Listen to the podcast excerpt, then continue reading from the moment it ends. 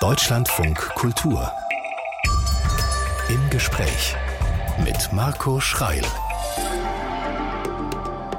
Guten Morgen und willkommen. Heute dreht sich unsere Sendung um Musik, weil unser Gast mit Leib und Seele Musik macht. Er bricht Grenzen auf, er eckt an und begeistert zugleich. Für seine Art Musik zu machen ist er von Kritikern schon richtig kritisiert worden, hat aber gleichzeitig auch ein Echo bekommen. Im vergangenen Jahr dann sowas wie der Durchbruch, Deutscher Jazzpreis, Klassikpreis, Tonali Award. Als studierter Schlagzeuger macht er aus Klassik mal eben Hip-Hop oder macht Techno mit klassischen Instrumenten. Ketan Bhatti, herzlich willkommen. Ja, ich freue mich hier zu sein. Auf der Suche nach einer neuen gemeinsamen musikalischen Sprache steht über unserem Gespräch heute. Wie viele verschiedene Sprachen kann ein Schlagzeug? Also Sprachen im Sinne von was man spricht, wenn man mit Menschen redet, da kann ich leider nur zwei, nämlich wirklich Deutsch und Englisch. Mhm. Ganz anders als mein Bruder zum Beispiel, der wenigstens ähm, noch als Kind, äh, weil er in Indien aufgewachsen ist, ähm, mit vier, fünf Jahren dann Hindi, Deutsch und Englisch sprechen konnte. Man geht ja in Indien schon äh, früh in die Schule und lernt dort Englisch und das ist, also Englisch ja die zweite, äh, nee, sogar die erste äh, Nationalsprache quasi oder Amtssprache. Mhm. Und ich bin aber in Deutschland aufgewachsen und da haben wir nur Deutsch gesprochen. Mhm. In wie vielen äh, verschiedenen Gruppierungen, Bands äh, haben Sie Schlagzeug gespielt? Oh, das habe ich noch nicht ausgerechnet. also das waren einige, wobei natürlich dann jetzt ich ein paar nennen könnte, die dann quasi, sage ich mal, mehr, mehr Zeit eingenommen haben oder auf die ich mich dann konzentriert habe. Mhm. Und jetzt steht Musik renovieren ähm, über ihrer Tätigkeit. Ach ja? Renovieren auch noch. Eieiei. Naja, also ähm, ich, ich habe ja überall, wo ich Musik gemacht habe, mich immer so ein bisschen als Quereinsteiger eigentlich äh, äh, verstanden. Oder das habe ich, oder sagen wir so, das habe ich irgendwann gemerkt, dass das fast so eine Art roter Faden ist durch mein Tun, dass ich immer irgendwie von irgendwo herkomme und immer aber eigentlich das Fremde oder eine fremde Perspektive habe oder nicht in den Kern der jeweiligen Musiktradition äh, reingehe und damit natürlich immer schon so, ich sage ich mal, eine, eine der, der jeweiligen Musiktradition vielleicht fremde Ansatzweise habe, wie ich da rangehe. Mhm. Und somit muss ich irgendwie renovieren. Ja. Zu Gast ist der Komponist, Musikproduzent und Schlagzeuger Ketan Bhatti.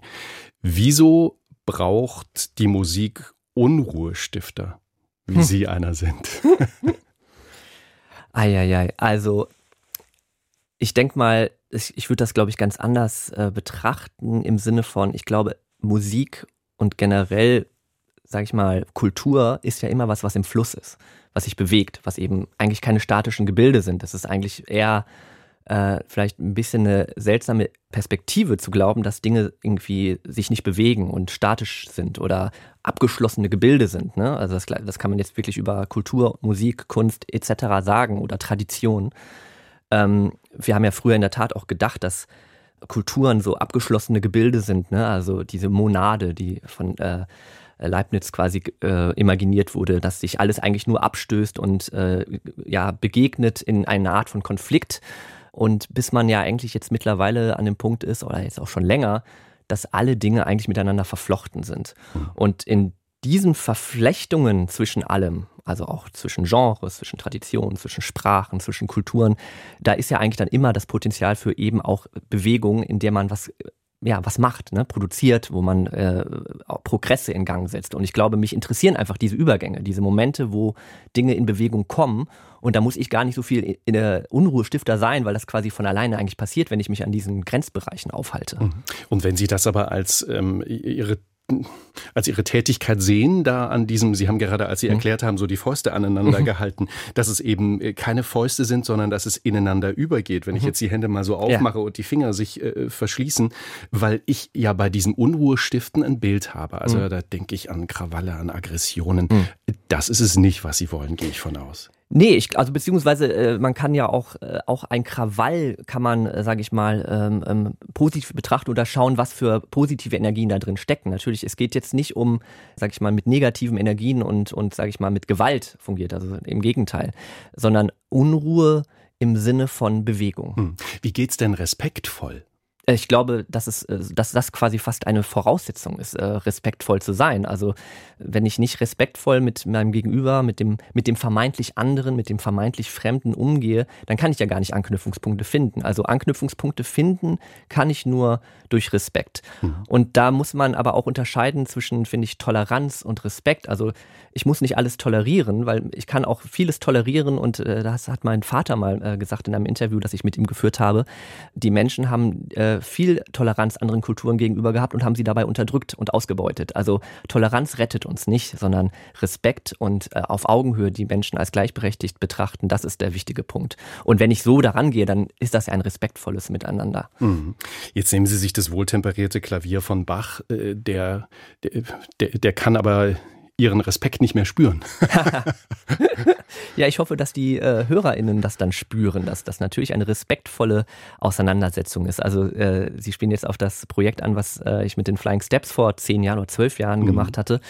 Da hatten wir das wohltemperierte Klavier in eine Hip-Hop-Überarbeitung gebracht und natürlich wurde das von Puristen äh, nicht gerne gesehen zum Teil.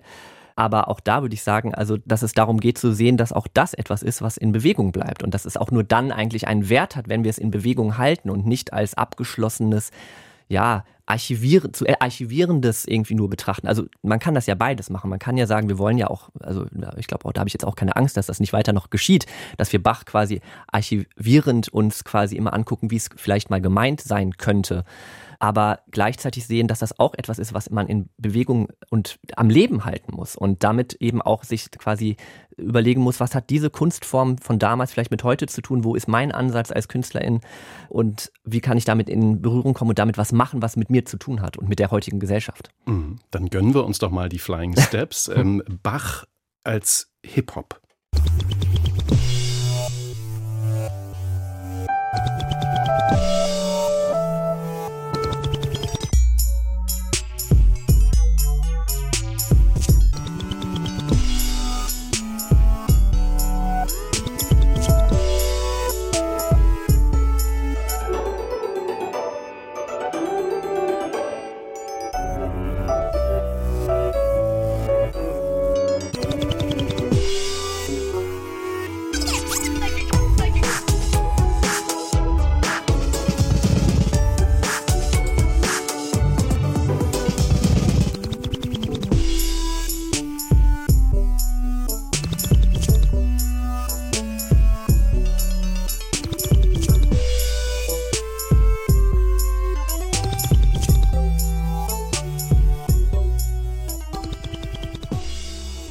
Gerade gesagt, von den Puristen nicht gern gesehen und gehört. Warum müssen die das in Anführungsstrichen aushalten?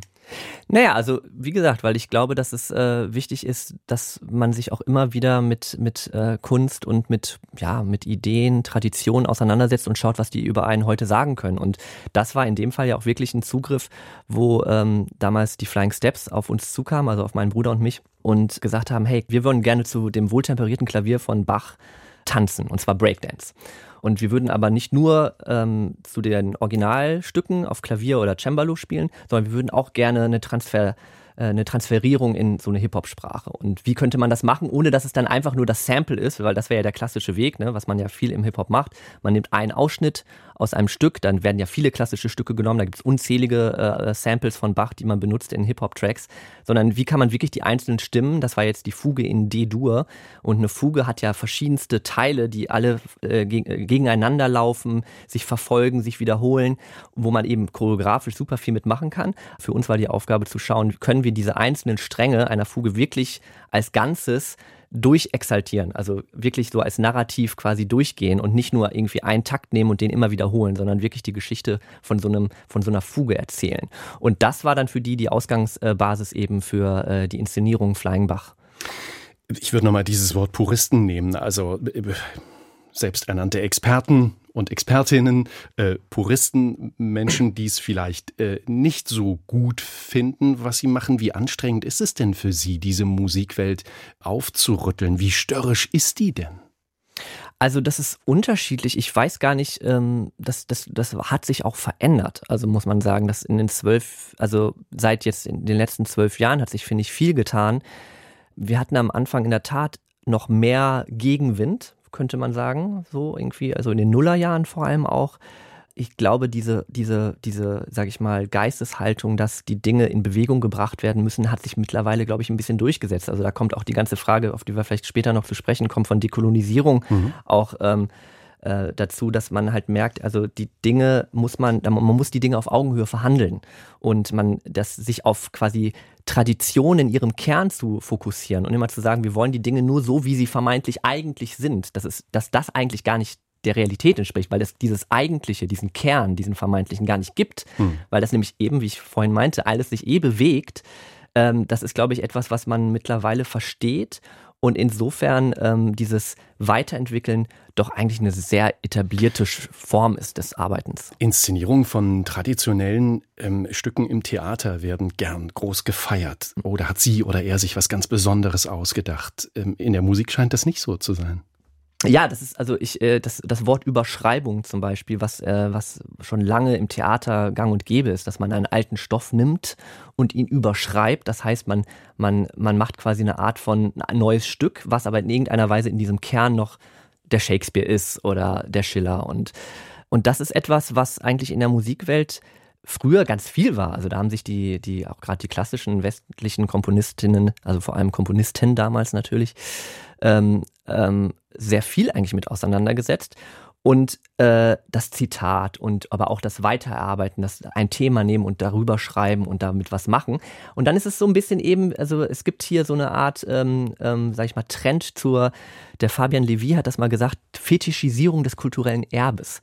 Also dass man quasi sich so doll auf diesen Kern von dem, was es war, so dieses Archivieren, wir haben hier so einen Schatz, ne? Und den dürfen wir nicht so, anrühren, der muss so bleiben, wie, wie er ist. Wie so eine Götze. Genau.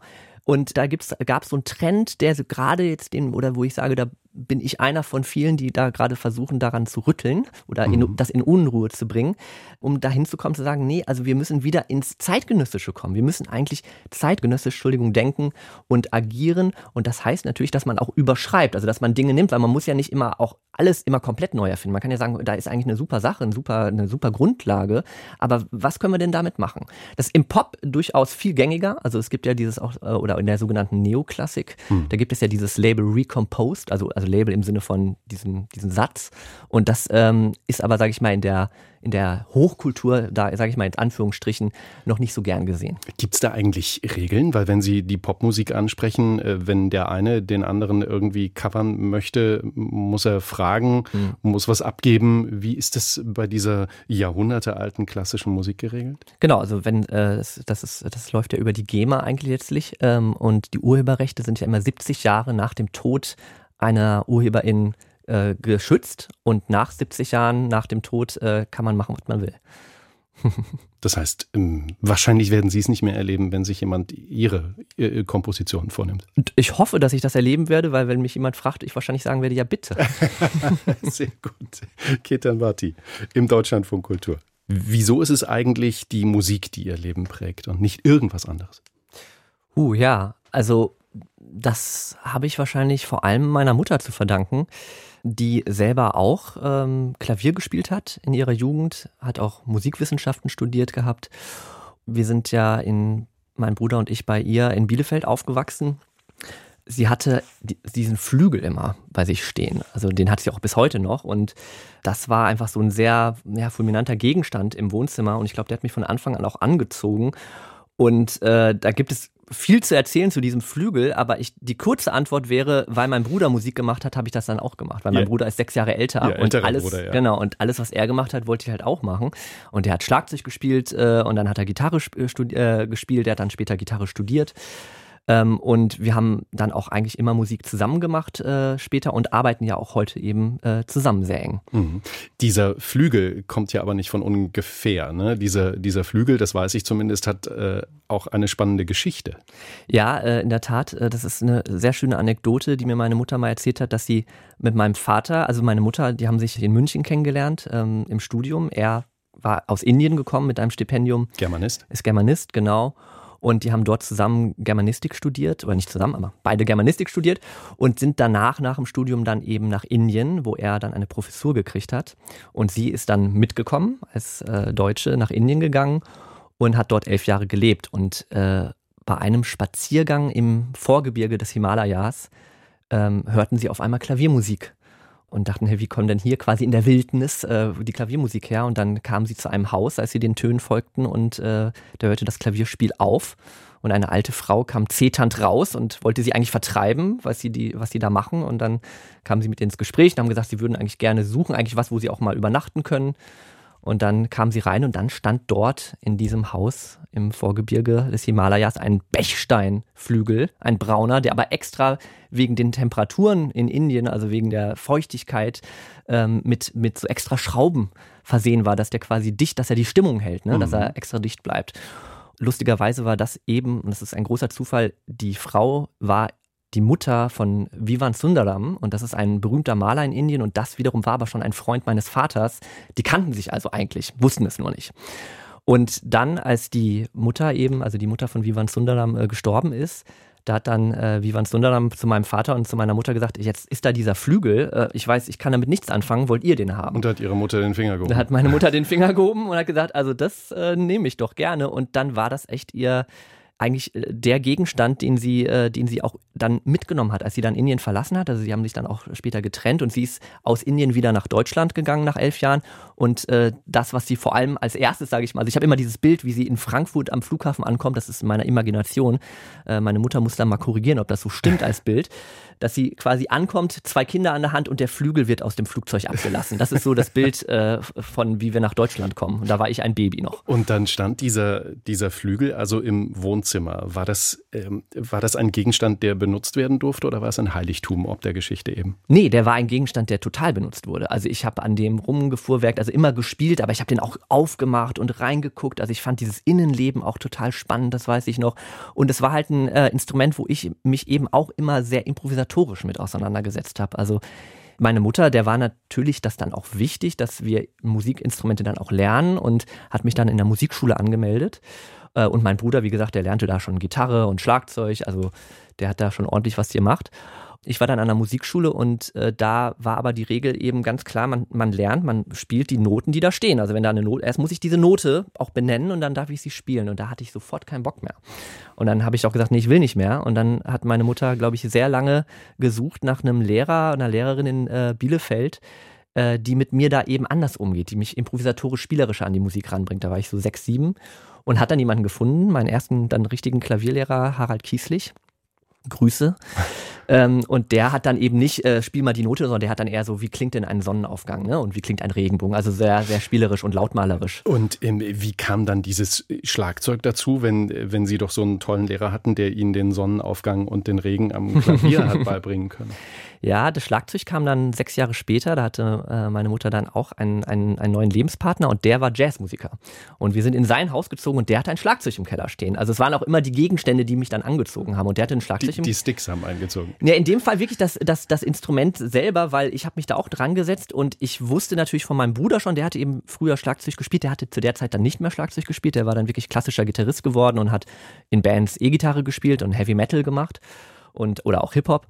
Und dieses Instrument war da und das habe ich dann aber auch eher so irgendwie gespielt. Ich wusste gar nicht, was man da genau macht und habe mir das angeeignet. Und dann hat mich dieser Jazzmusiker, dieser Freund meiner Mutter, sofort in seine Jazzband reingeholt. Also ich hatte da anscheinend irgendwie ein Talent und dann konnte ich dadurch äh, sofort wirklich spielen und auch, halt auch Musik machen. Wir sind sofort getourt. Da war ich so 13, 14 Jahre alt. Sie sind mit Jazzbands getourt. Naja, also in Norddeutschland so ein bisschen, ne? So und das war eine lokale. Wie, wie sah das Tourleben denn aus? Gab es einen Trailer? Nein, Gab es Übernachtungen in diesem Bus? Das Tourleben war, dass meine Mutter mich äh, dahin gefahren hat.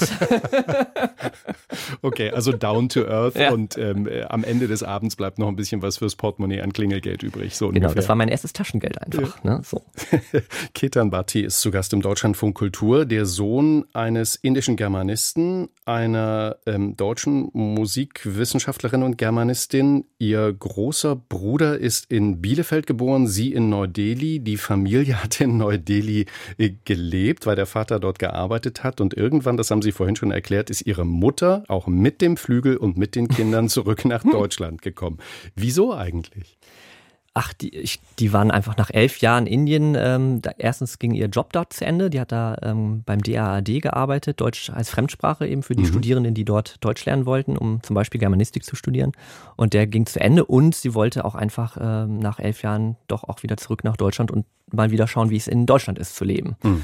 Und äh, im Zuge dieser, dieses ganzen Prozesses äh, blieb mein Vater dann aber in Indien, weil der halt dort auch eine Professur hatte und äh, dort äh, an seinen Themen halt auch gearbeitet hat und es sehr schwierig für ihn war, da diesen Transfer zu machen, von Indien nach Deutschland zu gehen. Das heißt also, die Themen waren ihm wichtiger als die Familie. Uiuiui, ja, da, da machen sie jetzt natürlich ein Fass auf, aber es, es war auf jeden Fall ist ein, ein großer Schicksalsschlag, sage ich mal. Das Ganze ist ein, ein, ein großes Thema, ähm, die Auseinandersetzung, der Konflikt, wie, wie man das macht, dass eine, dass die Familie nach Deutschland geht und der Vater nicht weiß, wo er hin soll. Er hat, die haben ziemlich lange probiert, das auch auf beiden Kontinenten. Also er ist immer gekommen und er ist auch von Anfang an, also seitdem ich äh, lebe ähm, und dann in Deutschland gelebt habe, war er eigentlich andauernd da. Also der ist immer gekommen, hat jede, jede Gastprofessur angenommen, jede Gelegenheit genommen, um dann in Deutschland zu sein.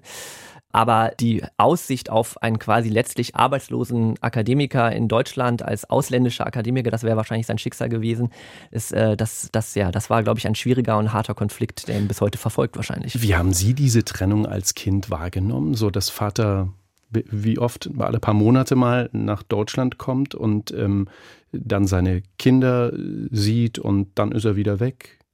Ich glaube, ich habe das gar nicht so doll wahrgenommen, weil ich für mich war das ja normal. Ich bin ja aufgewachsen und da war das einfach klar, ich bin hier mit meiner Mutter und meinem Bruder und da kommt halt ab und zu so ein Typ und aha, das ist also mein Vater und der hat also ich sag mal, heute würde ich sagen, der wurde für mich eigentlich im Erwachsenenalter vor allem wichtig und äh, so in der Oberstufe. Also ich weiß noch, dass er ähm, an eins der ersten wirklichen Auseinandersetzungen, die ich mit ihm hatte, war, als er extra gekommen war aus Wien weil ich ein Referat über den Marxismus in Geschichte halten sollte in der 11. Klasse. Und das wollte er hören? Nee, und dann wollte, äh, ich hatte ihn gefragt, du, du bist doch Marxist, also er ist äh, als äh, Professor dort in Indien an einer linken Universität quasi und in den 70ern, also das ist jetzt ein sehr politischer Mensch.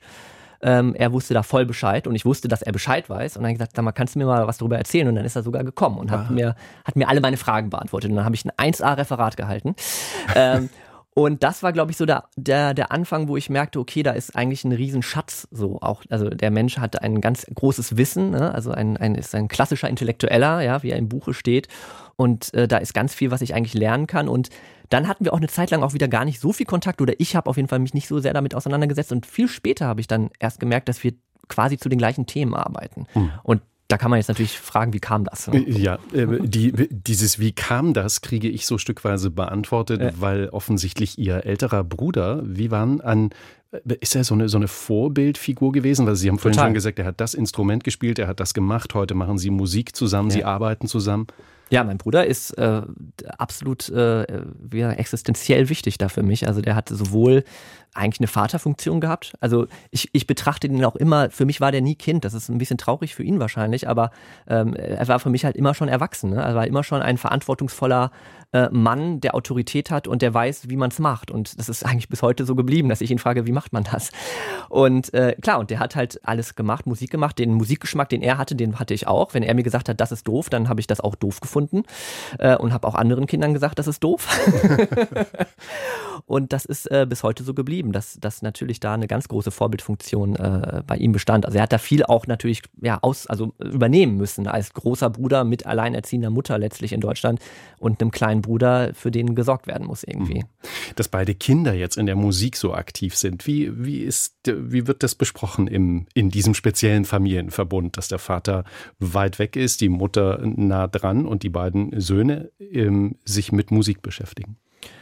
Äh, besprochen im Sinne, ob das ein problematisch wie, ist nee, oder ob das. Nee, wie, was sagen die dazu? Also was die finden das super. Also die mhm. sind sehr stolz. Also meine Mutter natürlich sowieso, weil sie eben eine Musik, also sind beides Musikliebhaber, aber meine Mutter war da ja quasi hinterher und ich, die ist sehr stolz und kann sich mit und beschäftigt sich intensiv mit den Themen, die wir machen. Also die ist immer ganz nah daran. Und auch mein Vater, der ähm, findet das ganz großartig und der war nie also es gab nie die Thematik, äh, die, die vielleicht in anderen Haushalten vielleicht geherrscht hätten, so von wegen, warum mach doch mal was Richtiges.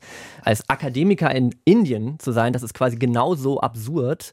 Mein Vater war auch in einer Familie, wo eigentlich klar ist, man macht eine Militärkarriere. Also das ist das, womit man Geld verdient, irgendwie Militär oder Kaufmann. Aber Akademiker sein, das ist totaler Quatsch, ne? So. Insofern war das für ihn nie ein Thema, irgendwie da in diese Kerbe zu schlagen, sondern da war er quasi selber schon der Außenseiter und das schwarze Schaf in der Familie. Der Komponist und Schlagzeuger Ketan Bhatti ist zu Gast, der vor zehn Jahren das Trickster Orchestra gegründet hat, zusammen mit der Sängerin Sömin Samawati, iranischstämmig. Was ist es für ein Orchester? Das ist ein Orchester, wo wir eigentlich ganz verschiedenste, also verschiedene Menschen aus verschiedenen Musiktraditionen zusammenbringen und äh, versuchen, diese verschiedensten Musiktraditionen in ein Zusammenspiel zu bringen. Das Ganze hat sich eigentlich entwickelt aus einer Idee. Wir waren mal 2009, glaube ich, war das oder 2010 bei den Berliner Philharmonikern eingeladen, äh, Simin und ich, als einfach MusikerInnen, die mit anderen MusikerInnen auch äh, in Berlin ansässig sind und in irgendeiner Weise entweder einen Migrationshintergrund haben oder ein außereuropäisches Instrument spielen. Und das Projekt ging damals darum, zu schauen, wie man klassische MusikerInnen der Berliner Philharmoniker mit äh, MusikerInnen aus der außereuropäischen Musikszene irgendwie in Zusammenhang bringt, äh, in mhm. Zusammenspiel bringt. Und da haben wir so ein Projekt entwickelt und wir waren allerdings, also es, das war grundsätzlich gut gemeint alles, aber was dabei rauskam, hat uns ein bisschen gelangweilt. und es war für uns so ein bisschen, ach schade, das ist doch eigentlich, da haben wir total geile Instrumente kennengelernt, dachten, wow, ne, ich habe noch nie mit einer Koto zusammengespielt oder mit einer chinesischen Mundorgel, die man Sheng nennt und auch andere Instrumente wie die Kanun, die arabische Zither und äh, die Ney, äh, die persische Rohrflöte. Äh, also diverse Instrumente, die man alle in Berlin findet, die alle da sind, mit denen man aber, oder ich auf jeden Fall wenig Kontakt hatte. Und daraufhin waren wir so, ey, das sind doch tolle Klänge, damit wollen wir arbeiten. Damit wollen wir aber jetzt nicht einfach nur, ich will, nicht nur die jeweilige Musiktradition abbilden, die hinter jedem Instrument steht. Ne? Also sprich, die Kanun spielt dann die türkische, klassische, arabische Musik und, mhm. und die Koto spielt japanische Musik, sondern uns hat interessiert, wie können wir denn zeitgenössische Musik zusammen machen, miteinander? Und dann haben sie sich gedacht, Trickster, der äh, angelehnt an den Narren, der alles äh, genau. durcheinander bringt, machen wir doch jetzt mal ein Trickster Orchestra. Genau, also die Idee war, der Trickster eben als mythologische Figur die Welt in Unordnung, oder die Welt in Unordnung, die göttliche Ordnung in Unordnung bringen eigentlich. Und eben, wie wir vorhin auch sagten, diese Unruhe stifter, aber im Sinne von, immer im, im Sinne von, um einen positiven Prozess, eine kulturelle Erneuerung zu, zu starten, in Gang zu setzen. Und das war die Idee. Und da haben wir ähm, eben verschiedenste Leute aus, aber wirklich vom Jazz, von der klassischen westeuropäischen Musik, also Leute von den Berliner Philharmonikern, bis Leute, die eben aus außereuropäischen Musiktraditionen kommen. Wie viele sind es? Es ist ein Kollektiv, also wir spielen selten in der gleichen Besetzung. Es ist äh, immer wieder anders, aber es gibt so einen Kern von 16 und wir haben von 8 bis 25 eigentlich schon in jeder Form, in jeder Besetzungsform gespielt. Immer wieder andere Besetzung ja. heißt auch immer wieder anders klingen, sich immer wieder neu ja, erfinden, immer wieder neu trickstern? Genau, das ist eigentlich fast äh, die Idee mit dabei. Also dass, dass immer sie wieder sich neu erfinden, weil eine der Grundfragen, die wir uns gestellt haben, war, okay, also wie kann denn jetzt eine Kotor, die eine ganz andere Stimmung hat, äh, mit einer Posaune zusammenspielen, ja, und wie oder eine Kanun mit einer Geige. Da gibt es verschiedenste Stimmungssysteme in den verschiedensten Musiktraditionen auf der Welt und auch verschiedene Rhythmen und verschiedene überhaupt, wie wird überhaupt Musik vermittelt, ja, mhm. also äh, Notation etc. Und wir haben uns gefragt, wie können wir eigentlich da wirklich auf Augenhöhe miteinander arbeiten? Und dieses aufeinander ähm, auf Augenhöhe arbeiten, das hören wir uns jetzt einfach mal an. Ähm, Shir Hamalot. Hammer Alot. Hammer Alot klingt ähm, so. Mismo. She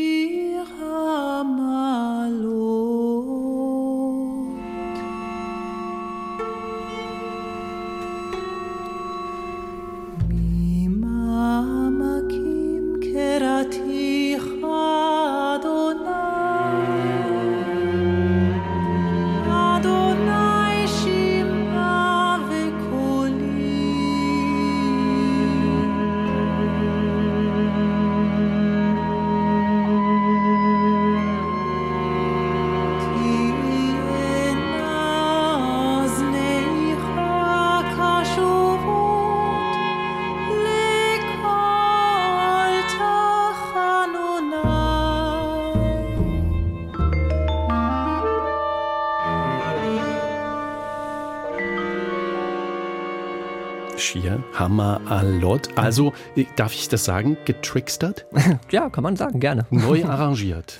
ja, also das ist eine neue Komposition und die basiert aber auf dem hebräischen Psalm 126 und ist aber eine Komposition von Semin und mir zusammen. So, und da kommt jetzt dieses Wort Dekolonialisierung mhm. dazu, das Ihnen so wichtig ist. Beschreiben Sie es mal bitte. Naja, letztlich geht es, oder ich kann das ziemlich runterbrechen auf Hierarchien abbauen ja, Hürden abbauen, äh, Barrieren abbauen, ähm, äh, darauf aufmerksam machen, wie wir auf, auf Augenhöhe miteinander arbeiten und leben können. Und uns ist ziemlich bald, als wir das Orchester gegründet haben, ähm, aufgefallen, dass wir immer so gelabelt wurden. Immer, ah, da ist eine Ney dabei, das ist Weltmusik. Hm. Und allein in diesem Begriff Weltmusik steckt schon eine Hierarchie drin. Das haben wir auch erst merken müssen, nämlich die geht davon aus, wir hier haben hier unsere Hochkultur, wir haben hier Beethoven, das ist Kunst, wir haben Mozart, das ist Kunst. Und dann gibt es so das andere, das ist so die Welt und das ist so der Rest. Und die sind super und das ist, darf ruhig sein, aber es ist natürlich nicht im, äh, nichts für die große Bühne, sondern was fürs Rahmenprogramm. Mhm. Das heißt, wir wurden auch immer in Rahmenprogramme reinprogrammiert. Das heißt, wenn wir irgendwo spielen wollten, konnten wir im Foyer spielen, aber wir konnten nicht ja, auf die große Bühne rein. Und da haben wir gemerkt, aha, hier sind Hierarchien, hier sind Strukturen, die die, die Sachen nicht auf der gleichen Ebene verhandeln.